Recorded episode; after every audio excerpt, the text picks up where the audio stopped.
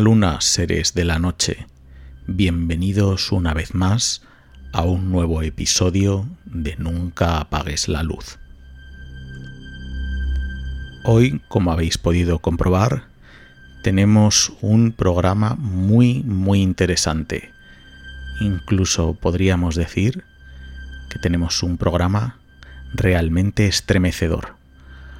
Hoy vamos a tratar uno de los casos más famosos de exorcismos de toda la historia. Un caso que ha tenido tal relevancia que ha sido llevado al cine en numerosas ocasiones con diversos títulos, el más conocido de ellos, El exorcismo de Emily Rose, pero también no podemos olvidar El exorcismo de Micaela, otra versión del mismo caso. Ambos están basados en uno de los exorcismos mejor documentados de toda la historia de la religión. Ambas se basan en el exorcismo de Annelies Michel. Lo que escuchábamos al principio de este episodio no es otra cosa que una de las grabaciones que se pudieron hacer durante el ritual de exorcismo y en la que se pueden oír las voces y las conversaciones que mantenían los sacerdotes junto con los demonios. Sí, parece extraño, pero por muy raro que os parezca, en esta grabación podréis escuchar los demonios que habitaban dentro de Annelies Mitchell. La escucharemos en su totalidad al final de este episodio, porque no quiero que el miedo se apodere de vosotros antes de comenzar dejamos el plato fuerte para el final. Creo que hoy sí, después de haber escuchado lo que hemos escuchado, que es más importante que nunca que busquéis un lugar tranquilo en el que podáis estar relajados. Como siempre os digo, desde vuestra cama antes de iros a acostar, o también si no, desde la tranquilidad de vuestro sofá. Eso sí, desde donde podáis controlar perfectamente toda la habitación pero también habrá otros que podáis optar por escucharlo desde vuestro coche. Bien, de vez en cuando echar un vistazo atrás por el retrovisor, solo por confirmar que no haya nadie sentado atrás que no esperabais. Lo escuches donde lo escuches, estés donde estés, lo más importante de todo ya lo sabes. Hoy con la temática que vamos a tratar y el audio que vamos a escuchar especialmente, es muy probable que en la oscuridad no estés solo ni seguro. Por tanto, nunca apagues la luz. Aprovecho para comentaros que ya tenemos disponibles las redes sociales del programa, tanto Facebook como Instagram como el canal de YouTube, donde podréis encontrar información adicional a los programas que vayamos haciendo, así como otras noticias o cualquier otro adelanto que se pueda ir publicando. Antes de comenzar, escuchábamos otro de los fragmentos de esa grabación realizada por los sacerdotes durante el ritual de exorcismo y en la cual se pueden apreciar perfectamente las conversaciones que mantenían los curas, los exorcistas, con los demonios que poseían a Annelies Mitchell. Como os he comentado, al final del episodio de hoy los que continuéis con el estómago intacto podréis escucharla íntegramente.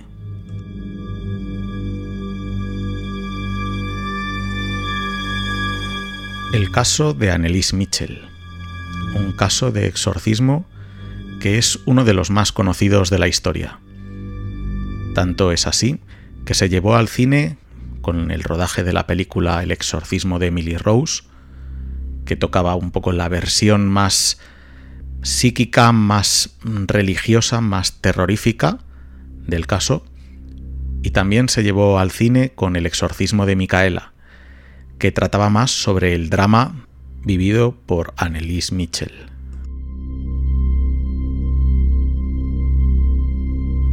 Ambas películas, y otras que se hayan podido rodar, no hacen otra cosa sino que relatar la, la vida o la realidad de una joven llamada Annelies Mitchell. Desde su nacimiento, el 21 de septiembre de 1952, Annelise Mitchell disfrutó de una vida completamente normal. Fue educada religiosamente desde que era muy pequeña, hasta que sin advertencia su vida cambió un día de 1968. Empezó a temblar y se dio cuenta de que no tenía el control de su propio cuerpo. No pudo llamar siquiera a sus padres Joseph y Anna, ni a ninguna de sus tres hermanas. Cuando el episodio remitió y lo comentó con sus padres, decidieron visitar a un neurólogo de la clínica psiquiátrica de Warburg, Alemania, donde residía la joven. Allí fue diagnosticada de el gran mal, lo que es lo mismo de epilepsia. La joven comienza a sufrir terribles sacudidas y adopta posturas imposibles sin que pueda controlarlo. La situación llega a tal punto que finalmente es ingresada para que lleve a cabo su tratamiento en la mencionada clínica psiquiátrica. Así comienza un ingreso y un tratamiento de larga duración que no hace nada por mejorar su estado. De hecho, Annelies empeora, se sume en una profunda depresión y los medicamentos, entre ellos varios psicotrópicos, no contribuyen a su cura, y es entonces cuando Annelies empieza a tener visiones diabólicas durante sus rezos diarios. Otoño de 1970. Mientras los jóvenes disfrutan de las libertades de aquella época, Annelies estaba atormentada con la idea de que estaba poseída. Parecía no haber otra explicación para las imágenes diabólicas que se le aparecían mientras rezaba. Ella le mencionó los demonios los supuestos demonios a sus médicos tan solo en una ocasión, explicándoles que habían comenzado a darle órdenes. Los doctores, a los ojos de su familia, parecían incapaces de ayudarla, y la misma Annalise, así como su propia familia, perdieron las esperanzas en que la medicina pudiera curarla. En esta época, Annelise sufre su tercera crisis, lo que motiva un nuevo ingreso en el hospital. Allí le recetan su primer anticonvulsionante, esta medicación no llega a afectar para nada a sus ataques epilépticos, pero sí impone un efecto secundario. El cerebro pierde sodio y esto promueve una abstinencia alimenticia. Tres años de profundo padecimiento y de profundo malestar, pero sobre todo ninguna mejoría. Todo esto convence a Annelies de que realmente las medicinas convencionales no le hacen efecto alguno. Aparte de comentar con los doctores las visiones diabólicas, les comenta que los demonios la obligan a convulsionarse y a realizar actos horrendos. Ante la falta de respuesta por parte de los doctores, tanto Annelies como su familia cada vez están más convencidos de la existencia de una posesión demoníaca. Finalmente, durante el verano de 1973, los padres de Annelies, Anna y Joseph Mitchell, visitan a varios pastores en busca de ayuda. Además de negativas y el consejo de que confíen su hija a los doctores, los padres de Annelies son informados de los requisitos que la Iglesia pide para realizar un exorcismo. Para que el obispo reconozca la posesión demoníaca o infestatio, la persona debe tener aversión por los objetos religiosos, debe demostrar sansonismo o lo que se conoce como fuerza desmesurada, y también padecer xenoglosia, la capacidad de hablar en idiomas que desconoce. Es importante señalar que Annelies es informada de todos estos aspectos y que no cumple ninguno de estos requisitos. La enfermedad de Annelies evoluciona y llega a noviembre de 1973. En ese momento comienza a tomar Tegretol, de acuerdo con las normas básicas de la psiquiatría actual, la carbamazepina no puede ser recetada nunca a mujeres en edad de concebir debido a sus graves efectos sobre los glóbulos rojos. En esta época, Annelies tenía 21 años y no solo tomó esta medicación en este momento, sino que continuó tomándola hasta los días previos a su muerte en que era incapaz de tragar nada. Otro efecto secundario del tegretol es que también baja el nivel de conciencia ante estímulos externos, además de provocar fiebre elevada e hipoxemia, la carencia de oxígeno en la sangre. En 1974, después de supervisar a Annalise durante algún tiempo, el pastor Ernst Alt solicita permiso al obispo de Wartburg para realizar un exorcismo. La petición fue denegada y pronto le siguió una recomendación de que Annalise debería vivir un estilo de vida religioso para encontrar paz. Pero los ataques de la joven no remiten, sino que empeoran. La conducta de Annelies se torna errática y peligrosa. En su hogar en Alemania, Annelies insulta de forma muy cruel, desvelando todos sus secretos y atacando los puntos más débiles, a toda su familia, además de golpearles y morderles. Se niega a ingerir cualquier tipo de alimento, ya que afirma que los demonios no se lo permiten, Annelies comienza a dormir sobre el suelo de piedra y comienza a comer arañas, moscas, carbón y a beber su propia orina. Annelies se pasa horas y horas continuas gritando desgarradoramente por toda la casa, hasta el punto de que en alguna ocasión llega a destrozarse las cuerdas vocales hasta llegar a escupir sangre. Empiezan a aparecer también los primeros síntomas de aversión por la temática religiosa, comienza a romper crucifijos, a destrozar cuadros con la imagen de Cristo y a lanzar los rosarios contra las paredes. En la siguiente fase, Annalise comienza entonces a mutilarse y a golpearse contra las paredes y los muebles. Rasgarse la ropa y orinar en el suelo se convierte en una actitud habitual. El caso de Annelies Mitchell fue revisado de nuevo por la Iglesia, ya que ahora incluía todos los requisitos previstos para certificar una posesión demoníaca. En septiembre de 1975, el obispo de Warburg, Joseph Stang, certificó la posesión demoníaca. Asignó al padre Arnold Renz y al pastor Ernst Alt la orden de llevar a cabo el exorcismo sobre Annelies Mitchell. La base para este ritual se encuentra en el Rituale Romanum, el cual continúa siendo en este momento un derecho canónico válido desde el siglo XVII. A los sacerdotes se les plantea en aquel momento una tarea terrible, ya que Annelies no decía estar poseída por un único demonio. Según sus palabras, en su ser anidaban Lucifer, Judas Iscariote, Nerón, Caín, Hitler y Fleischmann, un deshonrado sacerdote francés del siglo XVI, junto con otras almas malditas.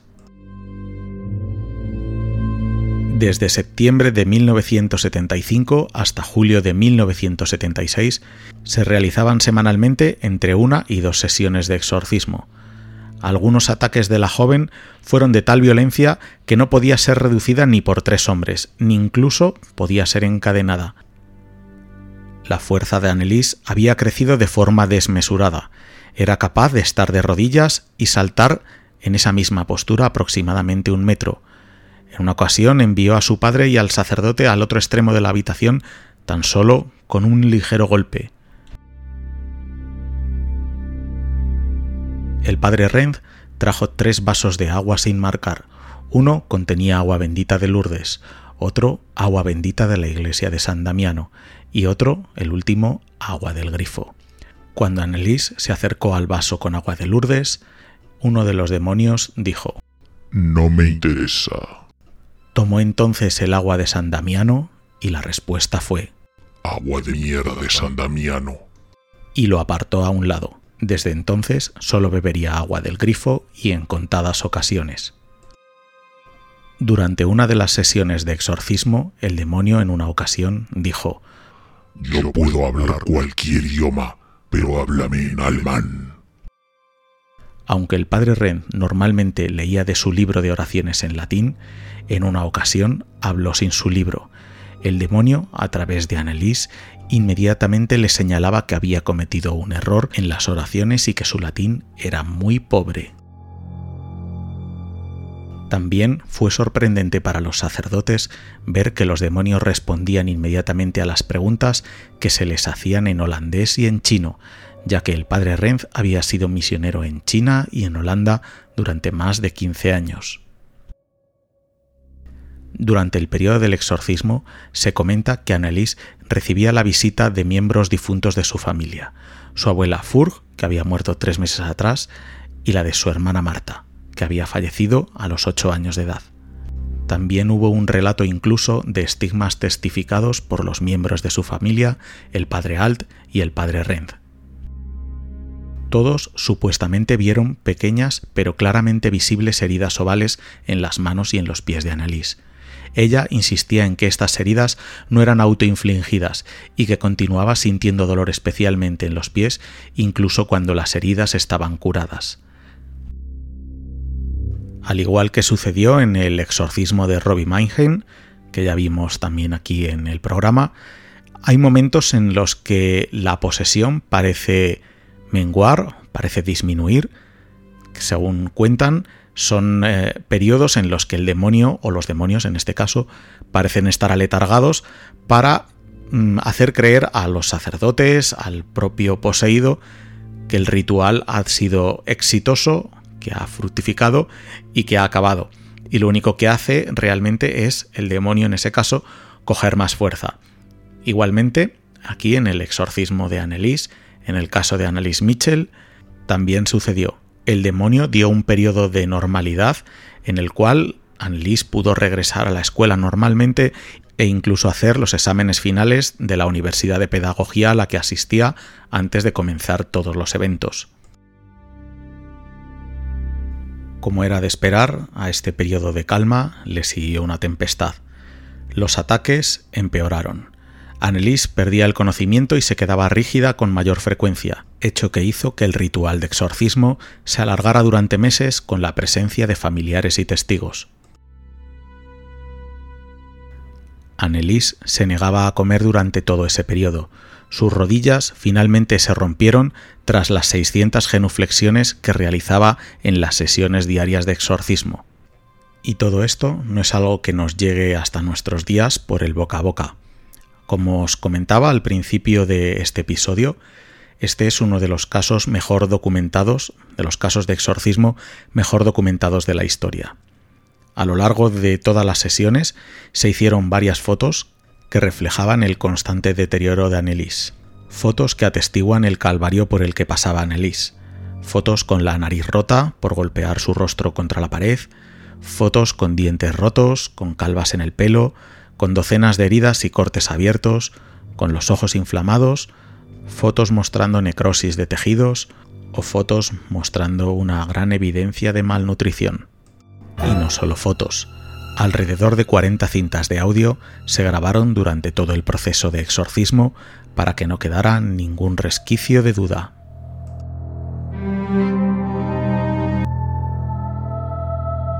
El ritual romanum continuaba y Annelies empezó a tener visiones divinas junto con las visiones diabólicas. Afirmaba recibir mensajes de la Virgen María que le decían que debía cargar con este sufrimiento para salvar y purgar los pecados de toda la humanidad. En una de esas visiones, la Virgen María le dio una fecha como Día de la Liberación, el 1 de julio de 1976.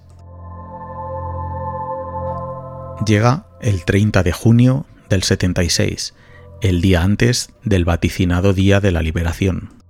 Annelies Mitchell padece neumonía, está demacrada y con fiebre muy alta. Exhausta e incapaz de realizar por sí misma las genuflexiones, sus padres la sujetan para que se agache. En ningún caso se les pasa por la cabeza el que deje de hacerlas, aún con las rodillas destrozadas. Annelies pide absolución a los sacerdotes. Ana, la madre, graba todo y oye a su hija decirle, Mamá, estoy muy asustada. La última frase que pronunció Annelies fue dirigida a sus exorcistas. Rogad por el perdón de las almas.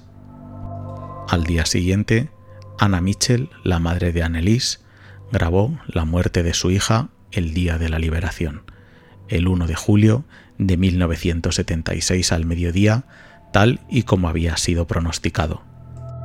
El pastor Ernst Alt informó a las autoridades pertinentes y el fiscal general comenzó una investigación inmediatamente. A los fiscales les llevó más de dos años el poder acusar a los exorcistas de homicidio por negligencia. El caso fue llamado el caso Klingenberg y el juicio comenzó el 30 de marzo de 1978 en base a dos preguntas qué causó la muerte de Annelies Mitchell y quién o qué fue el responsable.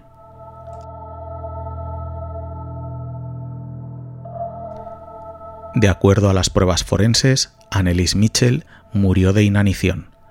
Los especialistas afirmaron que si los acusados hubieran alimentado a la joven a la fuerza al menos una semana antes de su muerte, la vida de Annelies hubiera podido salvarse.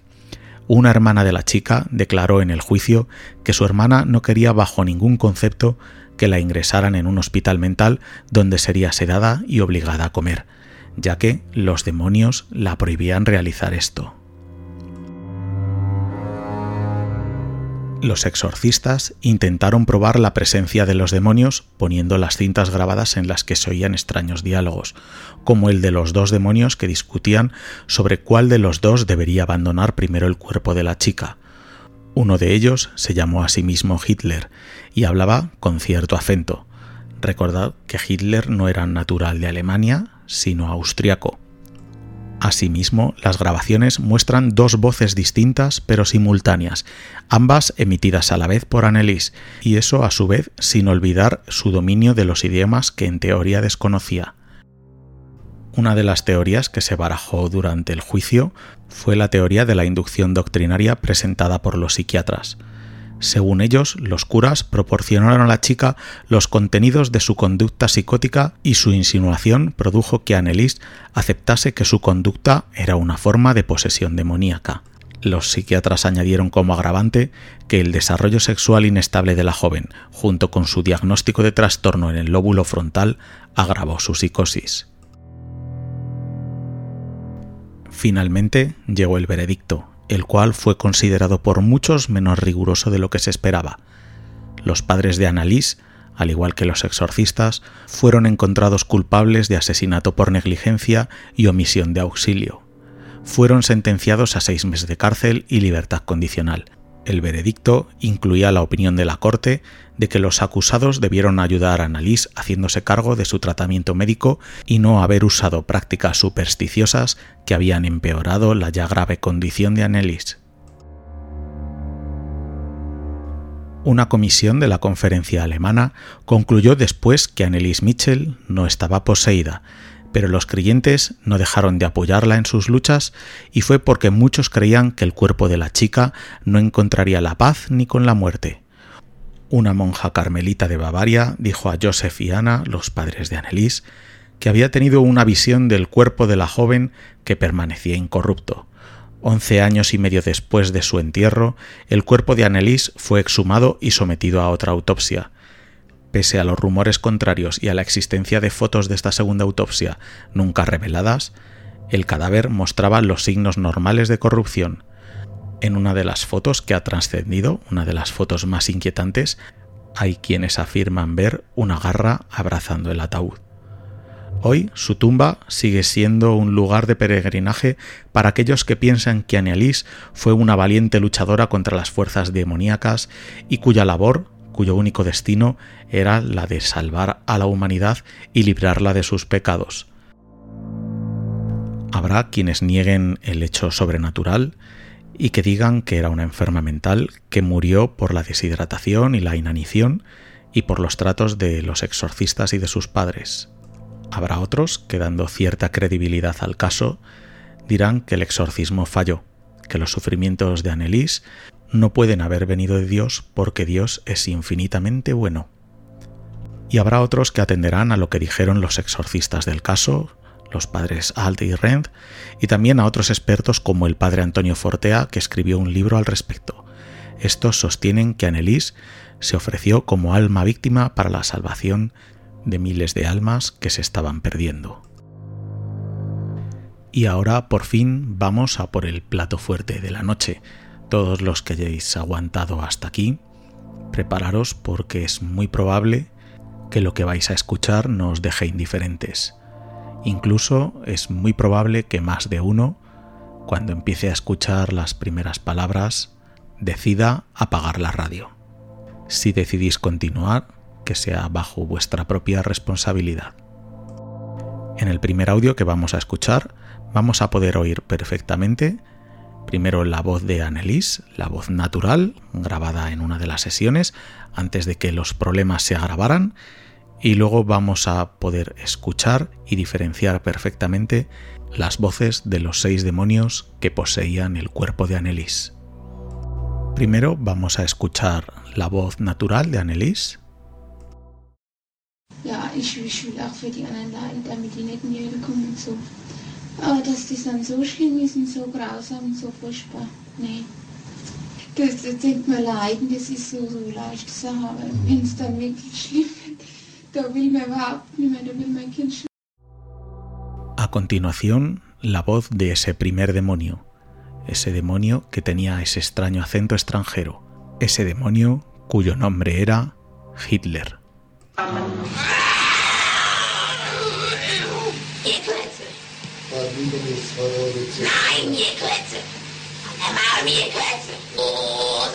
will auch nicht. Oh, ich geh auch nicht. Oh. Sind wir schon drei? Ah, wie, wie, wie, wie.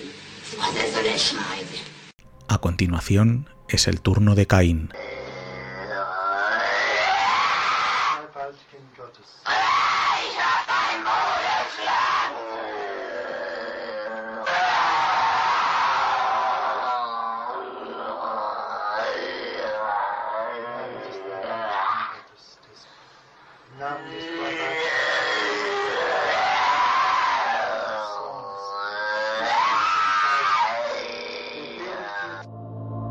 Ahora escucharemos al demonio que se hace llamar Nerón.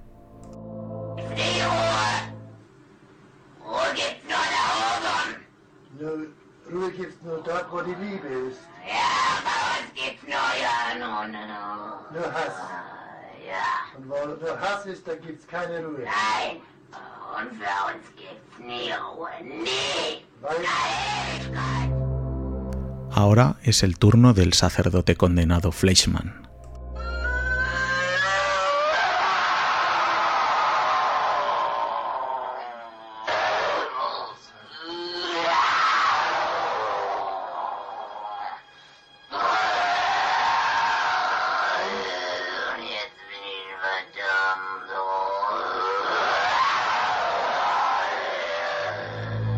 El penúltimo demonio, Judas Iscariote.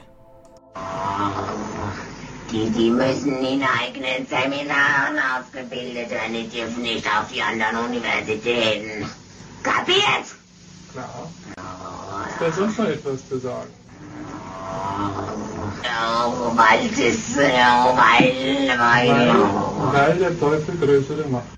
Y por último, el más aterrador de todos, o por lo menos el que más me sobrecoge a mí,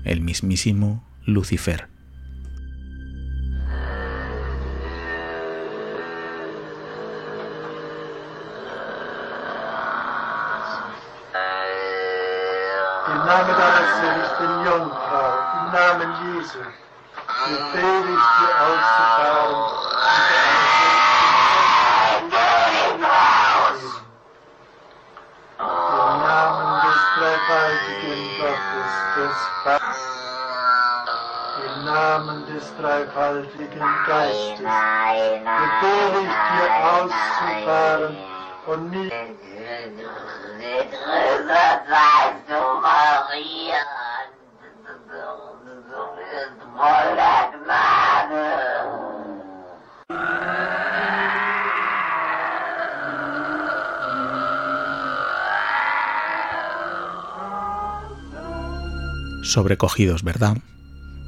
Yo al menos sí lo estoy. A continuación, para acabar, para todos los que hayáis llegado hasta este punto, sé que ha sido duro y difícil, pero los que hayáis aguantado, no sé si decir que tenéis vuestra recompensa, pero a continuación vamos a escuchar uno de los audios que se grabaron durante el exorcismo de Annelies Mitchell. El audio es duro, es fuerte, es contundente y es una muestra más que evidente de que lo que pasó en aquella casa alemana no es de este mundo.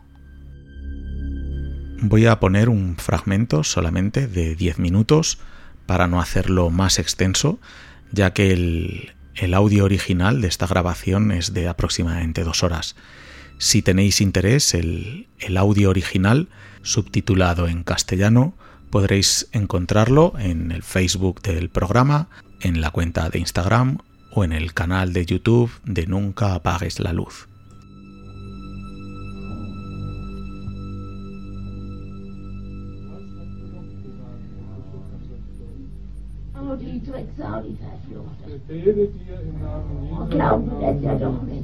Er wird alles glauben. Betreibe ich ihn schon, dass er das nicht glaubt. ich befehle dir im Namen Jesu und im Namen Mariens alles zu sagen. Im Namen des Vaters und des Sohnes und des Heiligen Geistes. Amen. Ich fahr bald aus.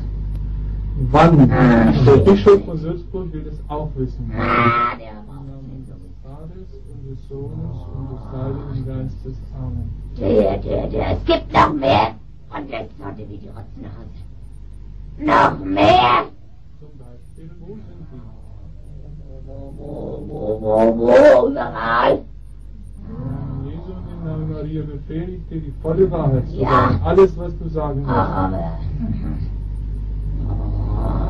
Befehle dir alles zu sagen, was der Bischof von Würzburg wissen muss. Im Namen Jesu im Namen Maria. ich.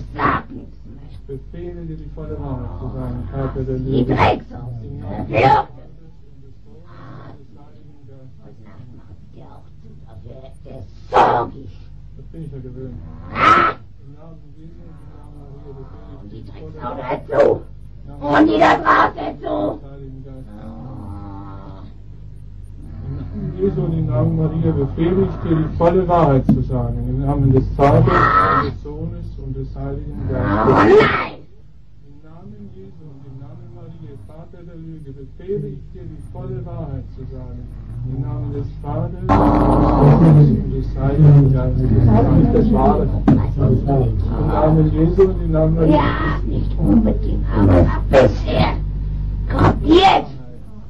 Sag auch Der das. Pfarrer muss entscheiden, was gemacht wird. Kapiert! Oh, weil es ist, oh, weil, weil, Weil der Teufel größere Macht betäubt. ja. Befehle es dir alles zu sagen. Gerade im Stand der Gehorsam der Graf wird kapiert! In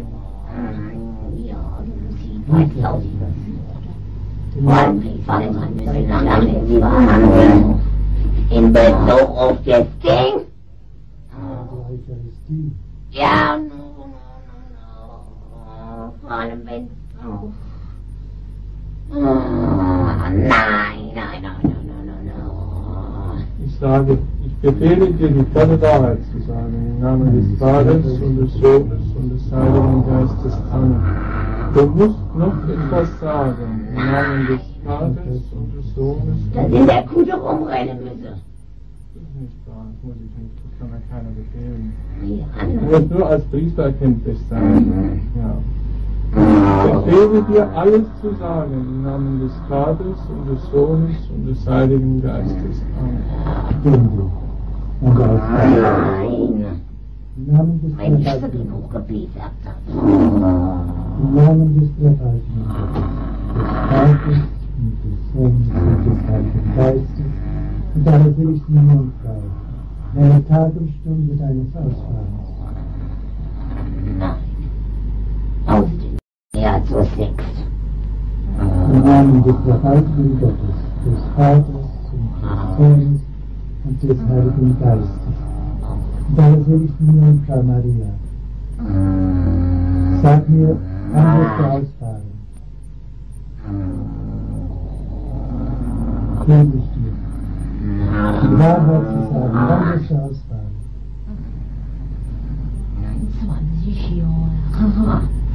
Sage die volle Wahrheit. Im Namen des Zacharatigideuses, Dikas, Diamet Horan, Exodus 3. Das will ich nicht sein. Wenn's kracht. Was heißt das, wenn's kracht? Wenn's kracht. Ja. Kannst du mit einem Knall ausfahren?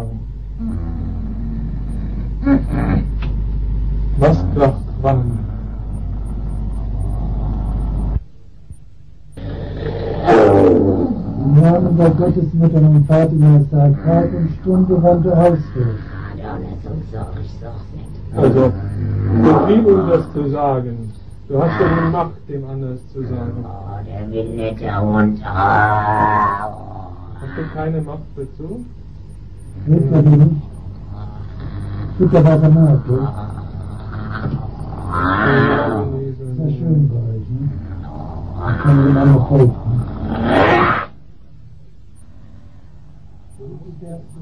folgen. Wirklich, da hast du mir das nicht zu sagen. Ah, jawohl. Was hast du ihm zu sagen? Dann sag ihm, dass er Aber es gibt kein Gehorsam. Verwirrt. Es gibt nur da oben. Bei euch gibt es auch keine Demut. Nein. Bei euch gibt es nur Stolz. Bei euch gibt es nur Stolz gibt keine, keine Liebe. Nein, du hast! Du hast alle Menschen. Ja. Du hast Wir können überhaupt nichts anderes. Was? Wie Drecksau. Versteht ihr? Vergessen. Wenn ich nur könnte, die Hose. Nein, die dem Bischof von Würzburg sagen, dass es Engel gibt, nicht? Das war die Botschaft. Ja, du hast dem Bischof von Würzburg zu sagen, dass es Engel gibt. Sag's mal ganz deutlich. Nein. Im Namen Jesu und im Namen Maria befehle ich dir, im Namen des Ja. Die gibt. gibt Schutzengel. Ja. Jeder Mensch hat Schutzengel. Ja. Wie viele hat jeder? Das sag ich nicht. Im Namen Jesu und im Namen Maria. 20. Im Namen Jesu und im Namen Mariens befehle ich dir im Namen des Vaters und des Sohnes und des Heiligen Geistes. Da wird mein Schutzengel dich zwingen, es dir zu sagen. Ah, mein Schutzengel will nicht beistehen. Wie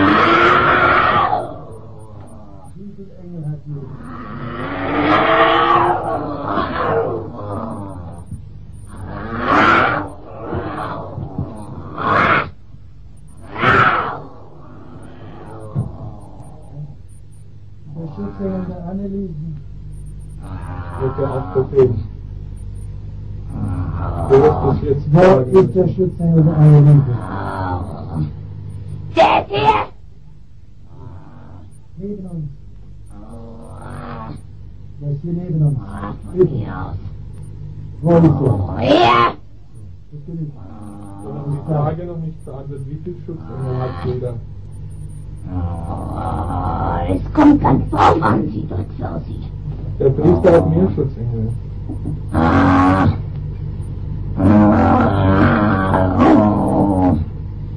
Auf was kommt es denn an? Ich befehle es dir zu sagen im Namen des Vaters und des Sohnes und des Heiligen Geistes. Mein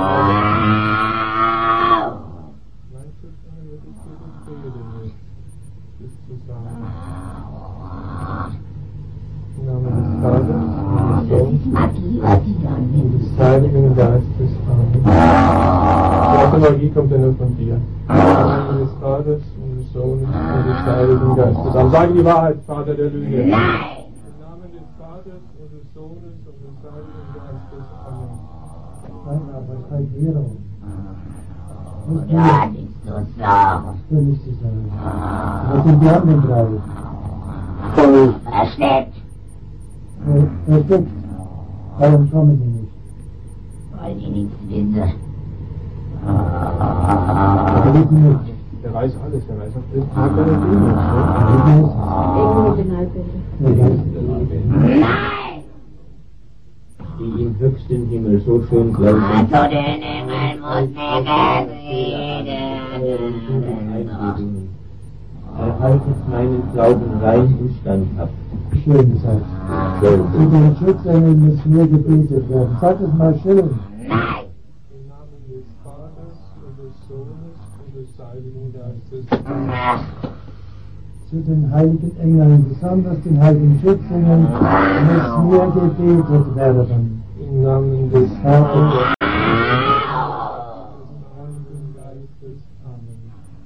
Alle heiligen Engel, die hier sind, rufen wir zu Hilfe, dass sie uns. Zu den Engeln muss mir gebetet werden. Zu den Schutzengeln muss mir gebetet werden. Satan, danke. Im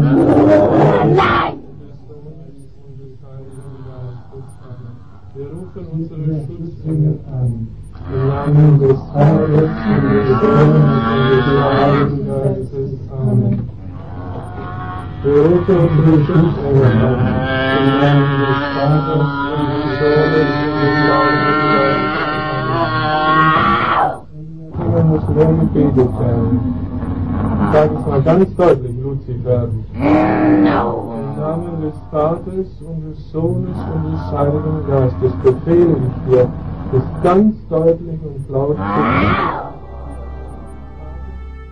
Espeluznante documento. Se me ponen los pelos de punta y eso que solo hemos escuchado un fragmento de 10 minutos. Si tenéis la posibilidad, ya os digo, visitar cualquiera de las redes sociales del programa para poder obtener el documento entero y poder leer la transcripción al castellano porque os aseguro que no tiene ningún desperdicio. Así finalizo el programa de hoy, un programa muy intenso, yo creo el más intenso de todos los que llevamos hasta el momento, y os emplazo hasta la semana que viene, hasta el próximo viernes a las once y media de la noche, y solo con un único pensamiento en la cabeza, que no hayáis cometido la locura que siempre os digo que no hagáis. Todavía no sabéis de qué hablo, insensatos, os lo repetiré una vez más. En la oscuridad es muy probable que no estéis solos ni seguros. Por tanto, hoy más que nunca, después de escuchar al mismísimo Lucifer, nunca apagues la luz.